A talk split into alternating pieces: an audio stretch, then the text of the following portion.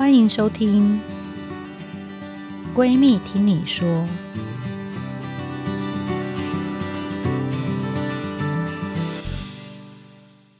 大家好，欢迎大家来到《闺蜜听你说》Podcast 节目。我是你的二条线闺蜜陈菁徽医师。这是一个高度关注女性心理健康的秀。因为呢，在看诊的时候，我知道大家有很多心里的话想说。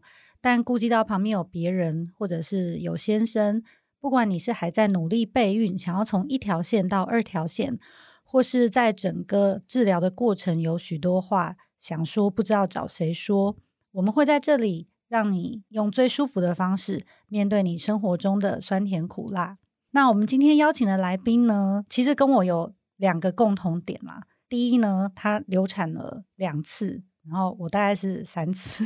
第二，他住在男子宿舍，我也是，我还多一个，所以你是三个。对，大家听到声音应该猜得出来，就是我们在网络上很有名的作家叶阳。陈医师好，大家好。那我觉得大家比较熟悉的应该是他的粉砖，因为他的粉砖有他可爱的儿子罗比，还有路卡，然后他先生很赏心悦目，彼得先生，他他很怪，是我们的天菜啊？是吗？不会吧？他很帅，然后他们看起来就是一个模范家庭，因为四个人组合起来的话，很像那种不知道，好像那种希望人家可以生小孩的海报。我我觉得那个我的粉砖上面的粉丝就不会这样想。对，那当然除了这个，还有以阿嬷的事荣获二零一零年时报文学奖短篇小说首奖，还有写很多小说，你那样爱过别人了，FY 我想念你。总裁狮子头，我所受的伤，亲爱的彼得先生，最近呢有写到一个爱情小说，叫做《安然与石恩》，然后我也把它读完了。真的吗？我以为医生很忙哎，可是我觉得这个就是读完会有一种惆怅的感觉。我们可以剧透吗？因为这两个人就是互相相爱了有十年吧？对，十十七年，他们认识十七年。对啊，可是都没有一方有具体的动作。因为工作很忙啊，外商公司对，对对对。但我们今天要先从我所受的伤开始聊，因为呢，这本书是在讲叶阳很特别的一个经验。他其中一次流产其实是周数非常大。呃，大家知道说，平常我们比较常遇到的流产，比如说空包蛋或是萎缩性胚胎，常常是你或是你先生或是医生三个人知道，然后我们就会默默的往心里吞。可是叶阳的其中一次是到应该有到二十周嘛？二十七周，对，这很大，对不对？嗯，医生，你觉得这样子？嗯，我有回想了一下我们在住院医师的年代，因为我们住院医师年代晚上要值班啊，然后接生啊等等，你就会蛮怕遇到来引产的。这个我们叫引产，因为胎儿的有时候是结构的不正常，或是染色体基因的不正常，嗯，然后不得不把它。引产出来，对，然后那个时候你会觉得有点难过，因为可能产房比较多是快乐的气氛，是，可是只有这个你 不知道该说什么，因为通常我们在接生的时候会跟妈妈做鼓励，不然就是开玩笑，不痛的时候了，呃、有打无痛的时候，可是这个会是一一阵沉默。对，我可以分享一下我引产的那个事情，嗯、因为他是爱德华氏症，一开始不知道的，所以呃很多东西检验我其实都做了，呃 NIPS 都做了，但是没有，很遗憾他没有抓到。呃、我先跟大家稍微讲一下，因为可能大家不知道我们在讲什么。爱德华氏症呢，它是一个染色体呃某一对多了一套。嗯、对人的染对人的染色体，你就想象是二十三套百科全书，然后它其中第十八集，它就多了一本，因为本来要两本，它就变成三本。那这个发生率蛮低，大概五千分之一以到八千分之一，但随着年纪会发生率会越来越高。那它比较常见就是心脏的疾病，然后还有这个智力，智力会受损等等的。我那时候听到这个的时候，我还有过想过说，哎，那我生下来会怎么样？嗯，但其实是所有的医生哦，嗯，一律的告诉我说，这个是不可以生的状况。爱德华氏症，这个在台湾我觉得比较优生学啦，嗯嗯，嗯，你知道在日本或是一些宗教很虔诚的地区，有时候是我们告诉他这个是唐氏症。像我遇过日本的个案哦，嗯嗯他说他在产检过程他没有要做任何检查，对他说他就算发现有任何不正常，他还是要接受这个上天给他的安排。嗯嗯嗯嗯嗯。反正我那时候呢，是真的每个医生都叫我面对这样子，要这个孩子就是他出生以后的，他们叫做我有点忘记那个字眼，但是就是说活过一年的几率是非常非常低，呃，叫做是没有，叫做存活率或者是预后，预后，嗯，对，预后很差，嗯，对，而且可能要花费你非常多的精力，不管去做这个心脏手术啊，或是早疗啊等等，就算做了也不一定活得过，对不对？嗯嗯嗯，我那时候就是爱德华氏症。然后一开始发现的时候是没有发现心脏破了一洞，一个洞。当初是为了心脏破了一个洞才转诊到台大医院。嗯、然后我印象很深刻，因为就是转到台大医院以后是施景中医生，嗯、然后他的门口牌子挂着高危险妊娠，然后外面一排的位置好多妈妈都在哭。然后我我不太知道我发生什么事，其实我那时候是非常临时的，马上就去，因为高层次超音波照完以后，发现心脏破了一个洞，就被转到这个高危险妊娠。我坐在那边心想，就是说我完蛋了，这下我完蛋了，因为附近人都在哭。对，我我有吓到，因为我以为是说这个还是可以搞定的，嗯，一开始也以为是这样，所以就说哦好，那如果是心脏破了一个洞，我又跑去小儿外科、心脏外科。啊那个时候是一位陈陈启祥医师，我记得他还非常的告认真告诉我说，这个洞他补得起来，所以叫我要生。哦、但是那时候施景中医生说他要再多做几个检查，他担心不是只有心脏破了一个洞。那那个时候我就说好吧，所以我羊水也抽了，然后呢，心脏外科的这小儿心脏外科我都绕了一圈，我还加入了一个什么 心脏外科，还是先天性心脏。所以其实你做好准备，你要照顾一个。不是那么正常的小孩诶，应该说，我以为是先天性心脏病的孩子。我加入了很多那个网站啊，嗯、还有协会，我还去听。嗯、然后我就在一个礼拜以后，那个呃，施医师传简讯跟打电话来说，羊水报告出来了，嗯，这样子的孩子是不是先天性心脏病而已？他是爱德华氏症，嗯，他就很不理想。心脏的问题只是其中一个，其实还有非常多问题伴随。对，只是可能超音波看不出来。那我要回到你那个，就是说在产房，嗯、就是大家觉得压力很大。其实我后来引产的时候，我我有发生一件我觉得有一点好笑的事情，就是我在生的时候，因为我我觉得因为它很小嘛，对，其实都很快，对，它好像七百克，哎，就是蛮小的。然后所以只要稍微用力一下，就应该生得出来。嗯、然后那时候医生 也是值班医生在帮我做引产嘛，就像你那样子。嗯、那个时候当住院医生。他就说：“哎、欸，这个羊水是破了吗？”然后，然后他们就说：“还没破，还没破。”然后有人说：“破了，破了。”然后就是大家都有一点点不是不太确定的状况下呢，就羊水就突然破了。所以那个羊水基本上是喷到那个 医生的额头。我有这个经验，我有被胎盘呼过巴掌。胎盘呼你巴掌？对，因为那个胎盘就射出来，然后就为什么？很快，子宫妈妈太用力了，哦、然后那个收缩力量就。因为小孩已经出来，可是胎盘通常还要再等几分钟嘛。对对对，对他可能就是太用力，然后那胎盘就飞出来，然后我还在那边缝啊会阴部的伤口。我就是这样，我那个羊水砰的一下破掉以后呢，我就微微，因为我其实是一个很伤心的妈妈，嗯、可是，在那一刹那，我心里很不好意思，因为我有看到嘛。然后那个我还记得那个医生，他的那个。头发，因为他前面有一个刘海没有被包好，就这样慢慢的 Q 起来，就变成一个卷发的状况，就被我羊水泼到脸。这是我在那个时候的那个一个过程，就是觉得呃有一点好笑，但是其实那个过程你说的对，是蛮伤心的。就是大家也不太知道怎么办，就会把那个已经过世的宝宝交给你，然后就问你说你要不要抱一下，那你就说好，然后你抱了以后，他又不好意思问说你抱好了吗？就是就会在那边晃来晃去。我，我自己是，我自己会逃避那种比较负面的东西，所以我以前都会刻意不去看呢、欸，因为我会觉得我会太难过。哦、我其实要生了知知道要这要处理的时候，我爸一直叫我不要看，他怕我会有阴影，啊、而且他不是很确定说生出来会不会是一个很可怕的样子，或者很畸形儿。可是我生出来以后，就有一种很强烈我想要抱一下的感觉。结果我自己感觉他长得就是一个人的样子，嗯，没有很可怕的感觉，只是很小，还有睫毛，原来二十。七周连睫毛、眉毛都长好，嗯，对，只是他皮肤是透明的，嗯，就是比较透，对，有。有一点点像外星人，嗯，对，有一点像，对，嗯，我最近有一个试管婴儿的案例。然后我想说，如果这个有这个机会的话，希望叶阳可以跟他说几句话。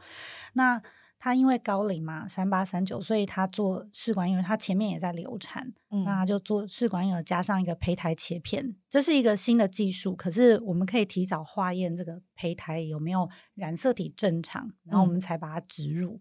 嗯、所以我们就找到健康的胚胎以后，我们把它植入，结果他也是一样，到差不多快要二十周的时候，觉得哎。诶结构好像有一点点小问题，对，但是医生都找不出来羊水，后来他就抽了羊水，结果他那个发生率更低，是好几万分之一的一个小的基因片段的缺失，我就先不讲得太详细啊、嗯，这样子。所以他是产前检查的那个 PGS，、嗯、就那个切片，对他那个他那个他那个基因的缺失，就类似说这二十三套百科全书里面有几个单字。没了，可是那个单字蛮重要的。哦、然后，所以你们看得出来那个单字蛮重要的，是吗？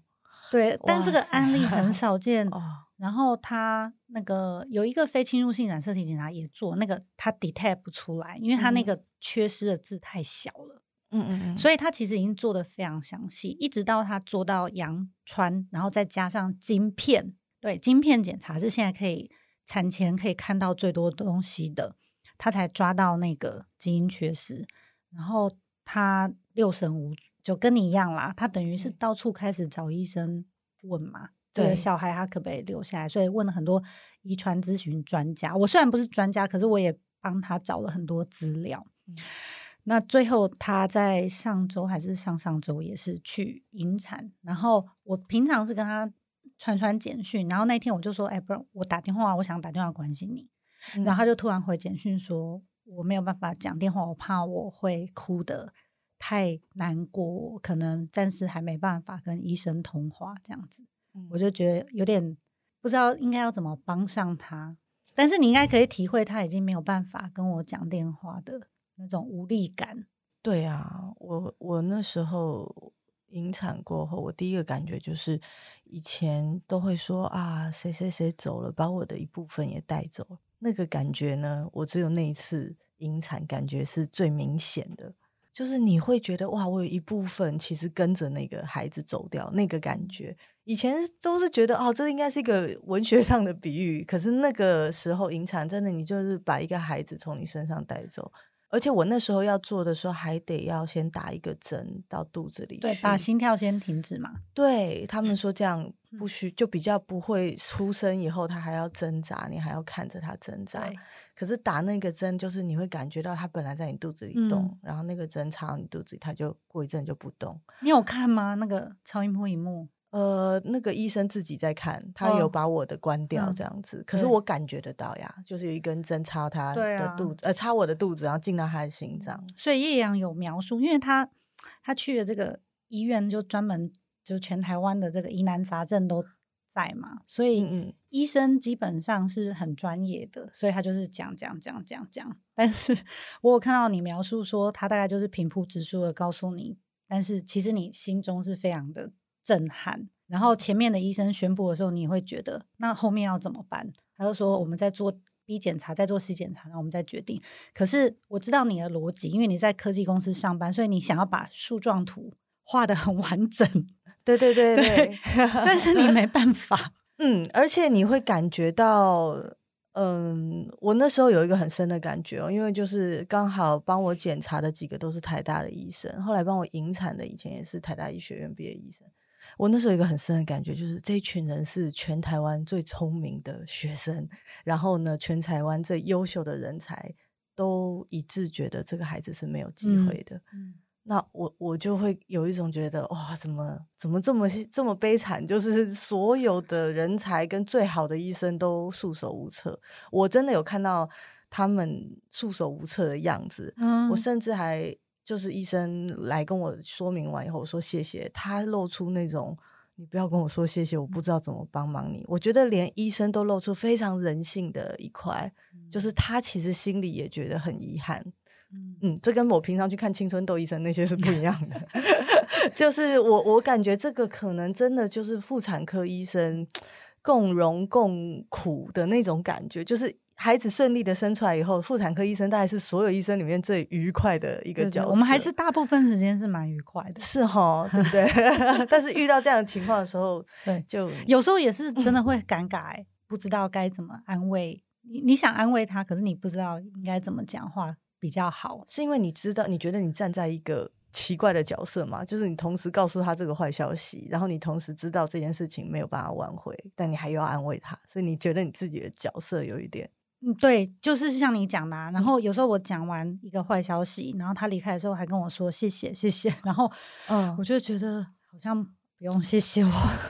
对，对我可以理解。不过你你刚刚那位、啊、那位病人，我就觉得他就是在经历我经历过的事情，他需要一点时间吧。嗯，你花了多久？我不知道哎、欸，因为我其实呃那件事情引产结束以后，我一个月后就回去上班了。我一开始还觉得很尴尬，但是其实后来回去上班，我觉得对我而言是一个好的决定，因为你就会看到所有成功的受精卵在你旁边走来走去嘛，就是你会感觉到那个愉快啦，就是说大家会觉得所有人都还是虽然很同情你，也想安慰你，但是他们正常的在运作的时候，你会需要一个世界不是充满了生离死别。的那个世界，嗯、那因为我回去在科技也是一个很商业的，每天我是业务嘛，每天都被骂，所以呢也不会因为你比较可怜，那你第一天就被骂了，每天都有被骂的事件要处理了，嗯、对啊，所以我我觉得回去上班或者是去找一件跟这个悲伤完全无关的事情，慢慢慢慢对。但你有提到，我想我相信我这个试管婴儿个案，他也有遇到，因为通常二十周以上，你已经跟全世界宣布怀孕了。你不宣布也不行，肚子超大的，所以他叶阳呢，他自己本人引产完以后，他会遇到一个很尴尬的状况，就是比较少见面的人会问他说：“哎、欸，你生完了怎么样？”对，因为我呃引产过后，大概也不到一两个月，我就去要有一个大型的客户的活动要去参加，然后上台讲话这样子，所以就有客户冲过来说：“哇，你这件裙子是怎么买的？肚子藏的这么好。”然后我就很尴尬，可是你会让他更尴尬。如果你讲实话，我就讲了实话。我说：“哎，因为有一些事情，后来这个小孩就没了。”这样，然后他真的是定在当下。对啊，我不讲也不行啊。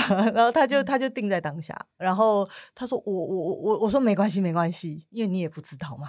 啊，没关系啦。”这样真的是很辛苦，因为你自己已经蛮难过的，然后你要安慰安慰别人。哦，对对对对，安慰别人说：“哎，没有没有关系。”那个我没有怎么样，嗯，而且我们要面，你会，你如果跟我一样遇到引产这个事情，就是你要面对好多次，因为家就是街坊邻居所有人都知道你怀孕，所以我去洗个头啊，剪个头发，他们也会说，哎、欸，你怎么生完了？然后后面就一片沉寂，是不是？对对对，他不知道应该要再问什么，好像死神，你知道，走到哪里大家都一片沉寂。那个感觉大概要几个月吧，就是渐渐大家也就不知道你有怀孕，嗯、或者是搞不太清楚那个时间点，就比较不会这样。要不然我去按摩啊，我去剪头发、啊，我去买个猪脚面啊，就充满了每个人都会问说：“哎、欸，你怎么这么快就生了？不是几月才生吗？”这样，然后你，现在笑笑的说，但是你那个时候后来你会真的有一点社交恐惧，嗯，你会尽量不要见到人的感觉，因为你会觉得这样比较好，对那个人也比较好。嗯好，会这样子。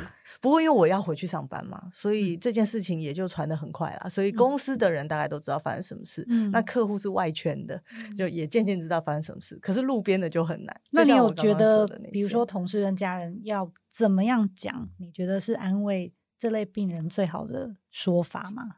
我觉得我我我也很难形容。但是呢，一个就是你要肯定妈妈说做这个决定也好。不然，这个孩子出生，他遇到的困难是很大的。因为我觉得所有的妈妈都会陷入一个自责的情绪，对，他是长辈，对，他会觉得他杀了这个孩子，嗯、或者是他做了什么错事，让这个孩子没有办法像一般的孩子活下来。嗯、所以，我觉得你要让这个妈妈知道说，说其实这个孩子生出来以后，他也会吃很多苦啊。所以，你还是一个很好的决定。因为大部分妈妈不会觉得这是很好的决定，尽管医生认为这是很好的决定，科学上或者是任何理论上这是一个好决定，但对妈妈来说很煎熬。所以如果你不能肯定的妈妈，还问了妈妈说：“哎，那你有没有想过，如果生出来 是没事的话怎么办？”你不能问这样的问题，因为他已经在这个他已经问过自己非常多次这样的问题。对，这这样都太白目，有感觉。因为有一些长辈，嗯、像我今天就遇到，也是怀孕中间就是空包蛋嘛，嗯嗯，旁边是妈妈，有时候会是婆婆，他们有时候会讲说啊，就是因为你中间有吃了一些助眠的药之类的，嗯嗯嗯嗯，然后我就觉得这样真的是你在 你在给他更多的压力，就把他推 的。那我就会赶快说没有没有，那些都跟这个没有关系，这个是纯几率问题，嗯嗯嗯，所以包括爱德华是真其实就是一个几率啦，嗯。那你你那个时候有一直想说，既然几率这么低，为什么是我吗？我没有想那么多，但是我的感觉就是，我如果再生一个，会不会发生一样的事情？那你会害怕再怀孕吗？那个时候，那时候非常害怕，会想要去找各种文献证明说，或者是要怎么检验才会知道说这件事情是几率，而不是我跟我先生 合在一起造成的一些遗传的问题。会想要去知道那些细节，因为我觉得。再生一个也不是不可能，就是有问题的。可是我那时候感觉我心理上是没有办法再承担再生一个这样子的孩子那种感觉，所以有一阵子是会很恐惧。而且我怀卢卡就是第二胎，在生出来的过程，我真的没有一天是不担心。所以卢卡就是做。做足各种检查的小孩，然后我那个报告看超详细啊，而且我还要去查，说我能做的所有检查我都做，而且就算那些检查都跟我说没有问题，我没有看到本人，我也不相信。那个恐惧跟忧郁感、忧虑感，不是像我怀第一胎罗比的时候，我每天都像。所以卢卡一生出来，你马上把他 全全身翻过一次，而且你知道我生出来的时候那个。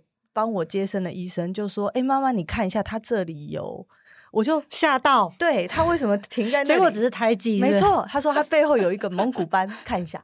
我想说这有什么好看的？我心脏差点停掉了。会这样哎？产科医生是不是讲话要稍微快一点？你们要练习断句，真的。因为我他们都。怎么讲？因为我都是在同一家生嘛，所以他们知道我经历过什么事。嗯、可是可能不一定所有人都知道。所以他他讲话如果停在一个很奇怪的点，或者是爸爸你过来看一下的时候，你会吓死我。我因为我在产台上我看不到，你知道，所以我就会一直这样瞪，一直往那瞪，然后看说爸爸去看什么这样子。对，那只是去确认名字而已，嗯、或者是只是去吸一点羊水，说爸爸过来看一下。他只是要帮他带个牌子。这一类，所以你创伤后症候群，这感觉延续了三年呢，非常严重。不止哦，我是哦，对对对对对，嗯、那件事情，对，这之后大概三年，嗯、而且是别人只要跟我说，哎，我检查有什么什么，我都会说什么什么。我跟你说这个是什么什么，你做这个还不够，你有没有做出羊水什么啊？就是对，晶片变成一个很神经质的人。嗯、然后路卡生出来以后呢，我也会一直觉得他应该会怎么样吧，就是那个很害怕的情绪。其实我觉得跟我生罗比就是大儿子那个时候情绪是完全不一样的。所以当路卡什么站起来，就他照按照那个应该要发。那当你在这些内心戏的时候，你觉得彼得先生有用什么方法帮助你度过吗？哎、欸，我觉得跟他讲根本没用。他并不是活在我这个世界耶，就是他他他他是非常松的人，嗯、因为他是那种，因为你可能会想要做足所有的检查，然后你会跟他分享吗？会，然后他就会说问一些非常呆的问题，比如说我跟你说，我觉得羊水就是抽完羊水以后，我们在家做羊水晶片，嗯，然后就会知道，他就会说就会知道他除了是男以男女以外更多的性别倾向吗？他会问我这种 让我觉得很烦的问题。因为他会、哦、先跟听众说没有办法，对，没有办法，他会就是完全没有在那个那个那个里面，我不知道为什么，可能就是他是非常相信医生的。那我们其实基本上所有的医生都跟我们说，哦，我爱德华氏症那个孩子后来还有去做一些后续的检查，所以就是可能了解一下说跟我们的基因是不是我们带的基因，其实都不是。所以后来医生就非常笃定的说，这就是一个几率问题。那八千分之一，下一次会不会又在八千分之一？嗯，几率很低，很低。对，嗯，但是你还是害怕，我害怕。但是呢，我先生就是完全接受，他说医生说一脸就是我扣脸给代机的那个脸，他就觉得、所以你们大概过多久才开始决定说好，我们再来试试看？生第二胎，我觉得大概一年多吧。再、嗯、加上我年纪再不生就来不及，所以还就开始说再生。因为我我先生啊，他的人生的梦想是儿孙满堂，真的，他就是用这四个字，很丢人。他会非常认真的说，我人生终极的人生梦想就是儿孙满堂。然后我心里想，然后但是，所以你们还 想他他计划还想再生几个？他现在没有了啦，他觉得够了够了，因为这个我们第二个这个很累，睡过夜睡得很慢，这样。对啊，我有看到你先生也要陪他们出去做很多户外运动。对对对对对，儿子嘛，你自己有三个，你应该感觉得到，有蛮累的。